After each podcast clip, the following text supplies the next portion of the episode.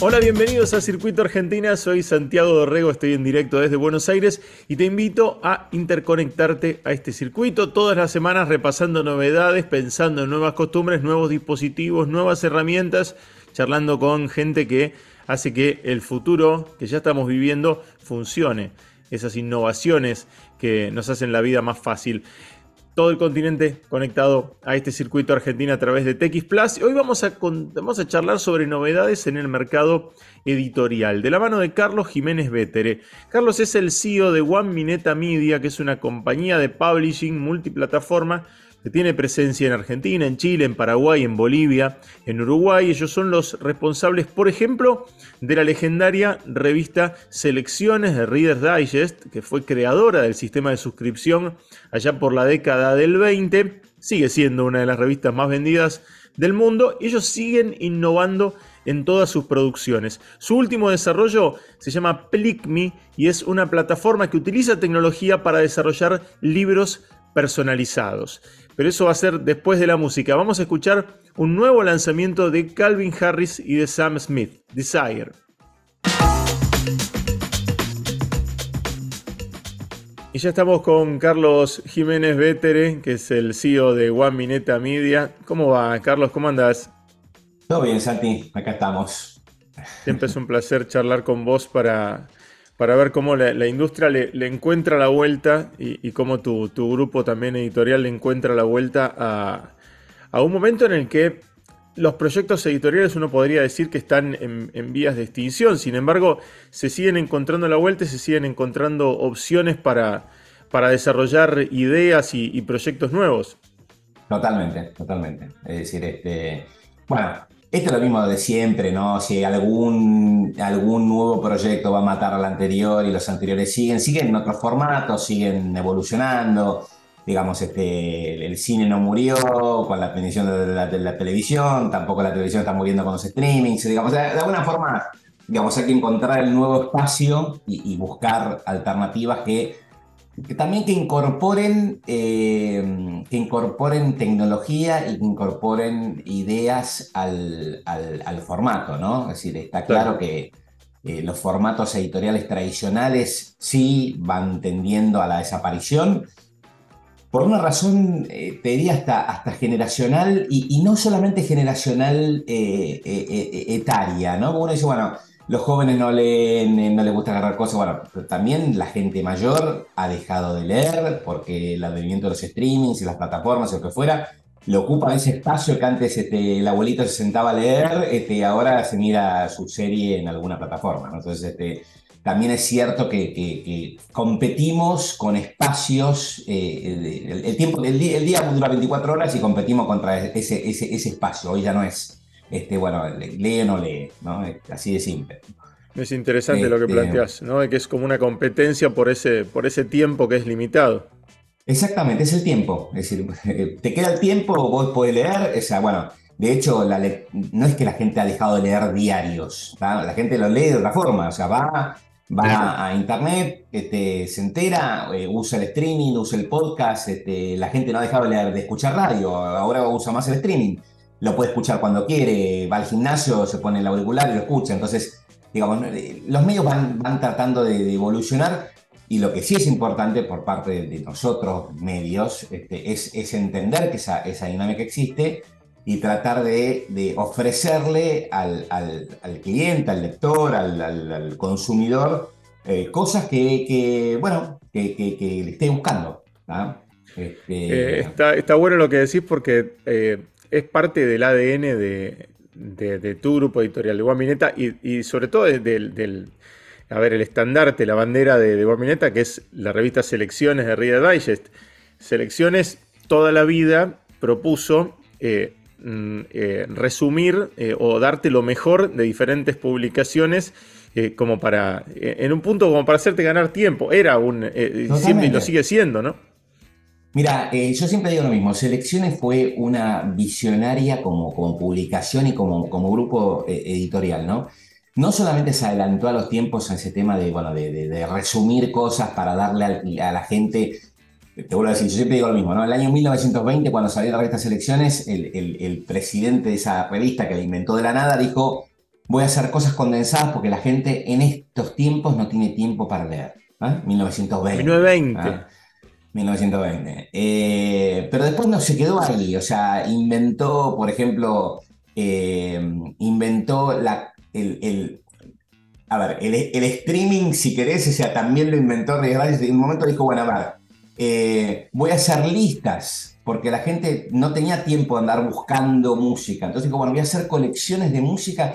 No sé si te acordás cuando salía la, la vieja colección de música que eran música para soñar y reposar. Y vos recibías en tu casa un, un, compendio de 10 discos, o después, bueno, fueron cassettes, CDs o lo que fuera, donde te mezclaban a Debussy con Mozart, con, eh, no sé, con eh, el tango y con lo que fuera, porque era música para soñar y reposar. Entonces decía, bueno, te voy a dar una, una playlist. ¿Ah? Bueno, ok, eso te llegaba a tu casa. Después, yo qué sé, este, eh, cuando... Era el mismo modelo de suscripción, Carlos. Exactamente. Bueno, y yo siempre digo lo mismo, cuando la revista empezó en 1920, empezó gracias a que Wallace, que fue el fundador de esta revista, hizo 5.000 cartas, las envió a sus amigos y los amigos de amigos para poder juntar, eh, les pedía 3 dólares a cada una de estas personas para empezar la publicación. O sea, que es el, ese, si querés, el, inicio del, formato de crowdfunding, bueno, eso hizo en 1920. Así que tenemos un ADN, un ADN emprendedor y, digamos, este, y, muy especial en, la, en, la, en, la, en el grupo editorial, ¿no? Y lo importante es que además lo van adaptando a, los medios tecnológicos. Eh, es interesante lo que hacen con los libros personalizados, yo lo, estuve viendo, eh, recibí algunos y además van, van avanzando en estas ideas. Este, hace poco incorporaron también a, Topa en esta, en esta ecuación, ¿no? una estrella, digamos, del entretenimiento infantil. Contanos cómo, cómo surge eso y cómo se va desarrollando. Bueno, eh, en realidad el génesis de este proyecto fue justamente un proyecto que nació con selecciones. O sea, nosotros todos los años hacemos una revista eh, personalizada para, para, nuestros clientes. Y nos llamaba la atención de que el grado de personalización era bastante bajo, porque bueno, tenían personalización en la tapa y una serie de cosas más. Y nos llamaba la atención de que los clientes nos llamaban y nos decían, qué bueno esto, me hicieron una revista para mí. Ah, decía, bueno, decía, bueno sí, sí, en definitiva hicimos una revista para esa persona, pero digamos, no, es que la personalizamos completa. Y, y, sí, la personalización es un valor en sí mismo. O sea, la gente hoy está buscando cosas personalizadas. Y no estoy hablando solamente de proyectos editoriales. ¿eh? O sea, uno dice, bueno, a ver, me gustaría esa remera, pero que esa remera tenga algo que sea para mí. Claro. O sea, que tenga ese patch que, que, dice esto para mí. No, no, no la de al lado, no quiero la, la misma que la de al lado, ¿no? O sea, quiero algo especial para mí. Entonces, no solamente nosotros, muchas, muchas, muchas empresas han empezado con este concepto de che, y, buscar la personalización y el, trabajo especialmente hecho para las personas. Bueno, nosotros adaptando ese proceso al proceso editorial dijimos, bueno, eh, libros personalizados. Es una categoría que en el mundo está creciendo en forma exponencial. Em, eh, los dos o tres players grandes en el mundo que hacen este tipo de cosas están creciendo en forma exponencial porque, bueno, nosotros dijimos, bueno, ok, nos vamos a dedicar a hacer este, este nicho para chicos y dijimos, bueno, también para grandes, ¿eh? no, no, descartemos también el, nicho grandes.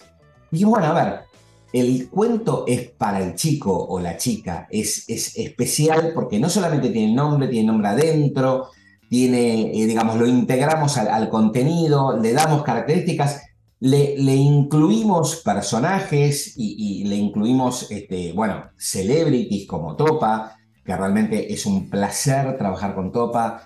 E, es, uno de los tipos más, más em, eh, eh, generosos y, digamos, y abiertos que hay en este, en este mundo del espectáculo. Es, una persona con la que se puede, o sea, nos sentamos a trabajar en el, eh, fue así, en el mes de enero y en el mes de marzo teníamos el libro de las recetas de Topa eh, en la mano. O sea, eh, eh, fue una química instantánea, le encantó el proyecto, justamente, bueno, le habíamos mandado uno por conocidos, o que sé, le encantó, le encantó el proyecto para su hija y bueno, y llegó un momento donde dijimos, bueno, hagamos algo, y sí, hagamos algo, yo qué sé.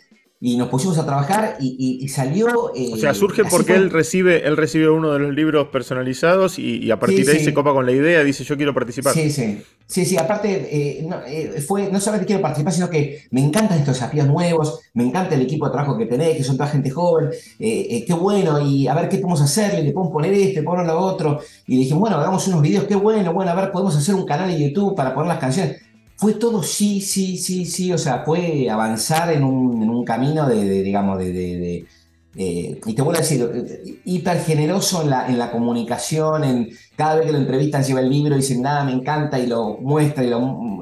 Y la verdad que te digo, estamos, estamos haciendo otro proyecto con él ahora, justamente, bueno, después de que le pase todo este, todo este tsunami que tiene en este momento con, las vacaciones de chicos y todo, eh, que también van a ser cuentos para contar, este, cuentos para chicos, este, digamos, contados, donde vamos a incluir herramientas eh, de, audiolibro, de podcast.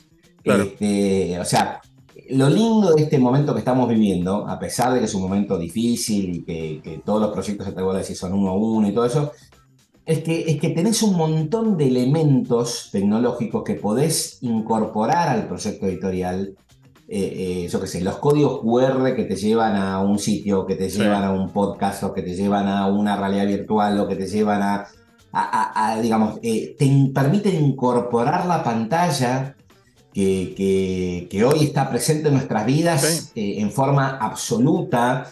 Este, y que no deja de lado el, el, el, valor de, de, ese libro que te llega a tu casa y que vos lo tenés y que lo abrís y lo mirás y lo lees, todos los que somos, de, digamos, del palo editorial sabemos lo, que es eh, ver la tinta impresa, digamos, es algo que... Es una experiencia sensorial y, te digo que lo destacan además las generaciones nuevas. Yo lo veo eh, como una revalorización eh, de los, los, centennials, ¿no? Digamos, la generación de mis hijos, ¿no? Que tienen 12, que tienen 15, que tienen 13, que tienen 10, que son chicos y que vuelven a revalorizar el objeto, ¿no? De pronto mi hijo se compra vinilos, ¿no? Eh, o, de pronto redescubre que yo tengo, eh, qué sé yo, cassettes grabados en la casa de mi mamá y entonces dice, uy, mirá, este es el cassette que vos grababas con este, tu música y demás. Y se fascinan con Claro, a partir de una infancia en la que eh, no, no, eh, su, naturaleza es no tener el, objeto físico, de pronto es como que pegan la vuelta y revalorizan el, objeto, ¿no? La, experiencia del objeto físico. Totalmente. A mí me pasó también con, mis hijas que llaman, ya son más grandecitas, ya son adolescentes crecidas, digamos, ¿no? Digamos, ya están en otra, etapa. Que yo las veía, este, bueno, obviamente hoy la cámara es el celular, ¿no? O sea, y vos sacás 17 millones de fotos y yo la veía a esta que estaba, yo qué sé, ahí, y que juntaba pesita, pesita, pesita, y se iba y se imprimía 20 fotos. Mm, y mm. acá hay algo, o sea, eh, eh, eh, estar oliendo esas cosas es fundamental. Y, colgaba las fotos en un cablecito, ¿no? Y las colgaba en su cuarto. Digo, acá hay algo, ¿no? Acá, acá el, valor de lo físico no está perdido, ¿está? O sea, el recibir algo físico, como decís, el vinilo, ¿está? La sensación de poner el disco ahí, y a pesar de que, bueno, la primera vez que lo ponen te dicen, bueno, ¿y cómo es que Lo te tira la púa y, te cae y rebota. Este, y cómo es eso de que, de que la música no sale de, otra cosa que sea eso. Este, la verdad que sí, es una experiencia muy particular y, insisto, lo físico no está muerto, no va a morir porque va a resignificarse.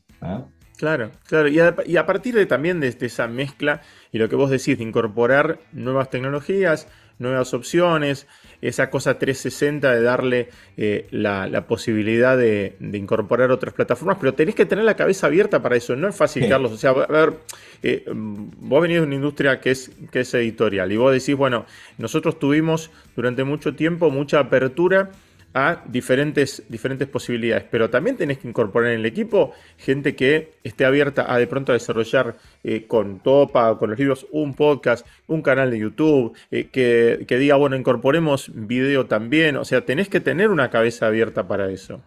Sí, sí, no solamente eso, digamos, tenés que también entender que esto no se vende en formato tradicional. O sea, este, no solamente, no solamente eh, la creación del producto, que es el desarrollo específico del contenido, sino, claro, sino que también la comercialización tiene que ser a través de, a través de otras formas. Entonces, por ejemplo, nuestra comercialización, la comercialización de clickme.com, que justamente es la línea de libros personalizadas, es puramente online. Entonces, el desarrollo es online, la venta es online, la oferta es online, este, digamos, la búsqueda de la nueva audiencia es audiencia online.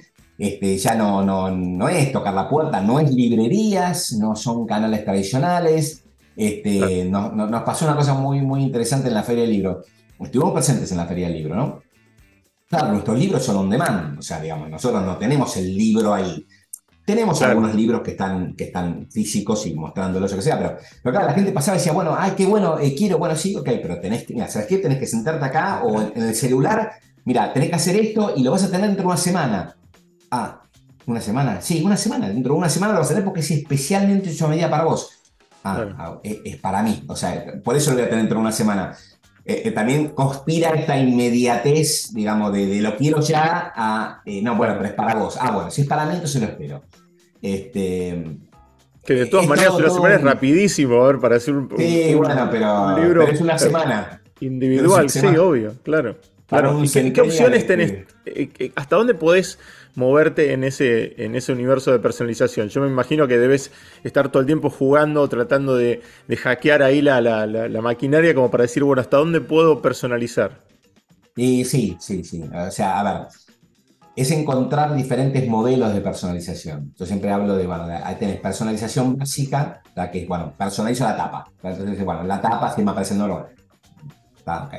Personalización profunda, digamos, ir incorporar el, la persona dentro o, el, personaje dentro, dentro del cuento, que en el cuento o que en el cuento o que en lo que fuera esté presente.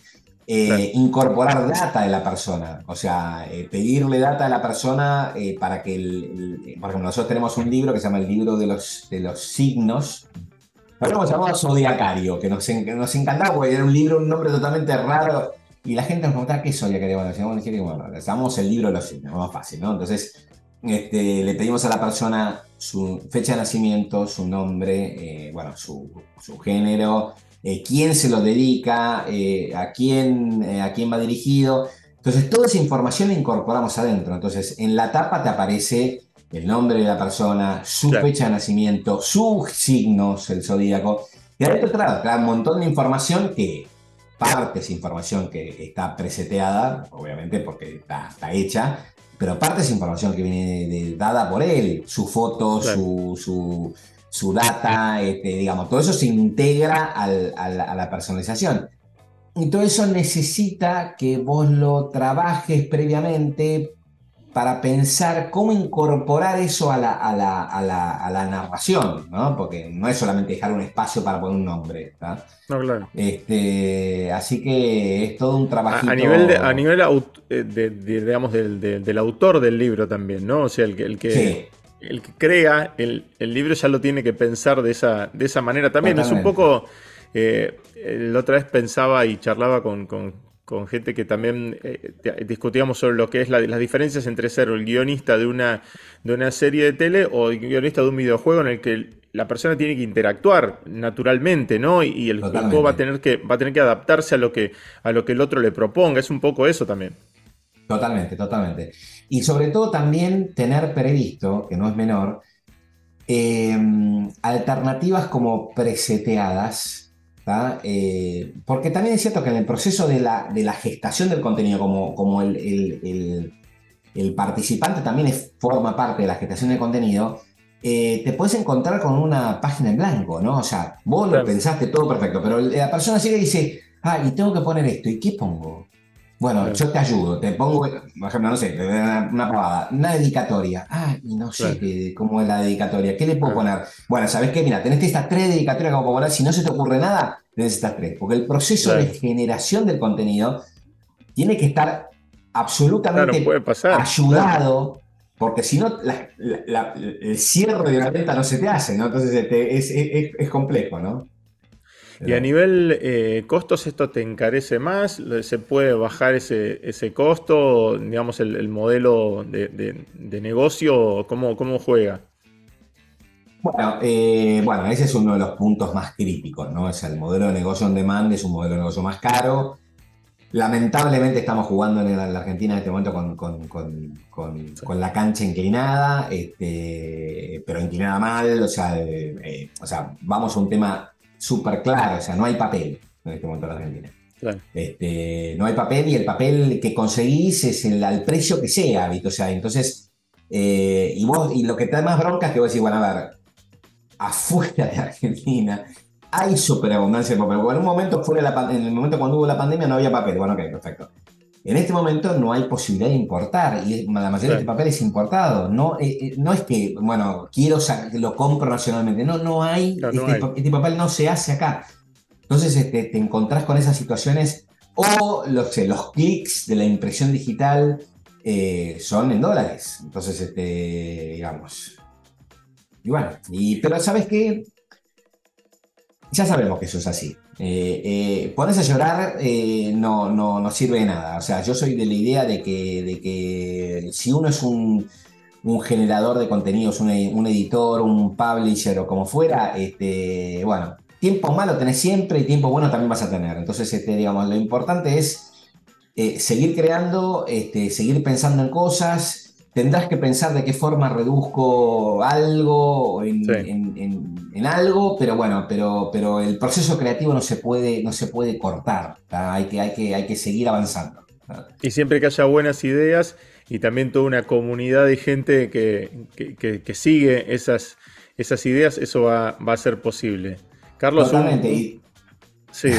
ya sí, sí, no, no, es así, no. Y aparte, bueno, ya que, ya que tu audiencia está en Chile, nosotros también estamos, bueno, justamente tenemos una empresa en Chile y estamos intentando también, eh, eh, digamos, eh, que este, este, modelo, que es un modelo de negocio mundial, se desarrolle también afuera. la idea también es imprimir en Chile y, bueno, gestionar allá también. ¿no? Y que se genere un, fenómeno regional. Exactamente.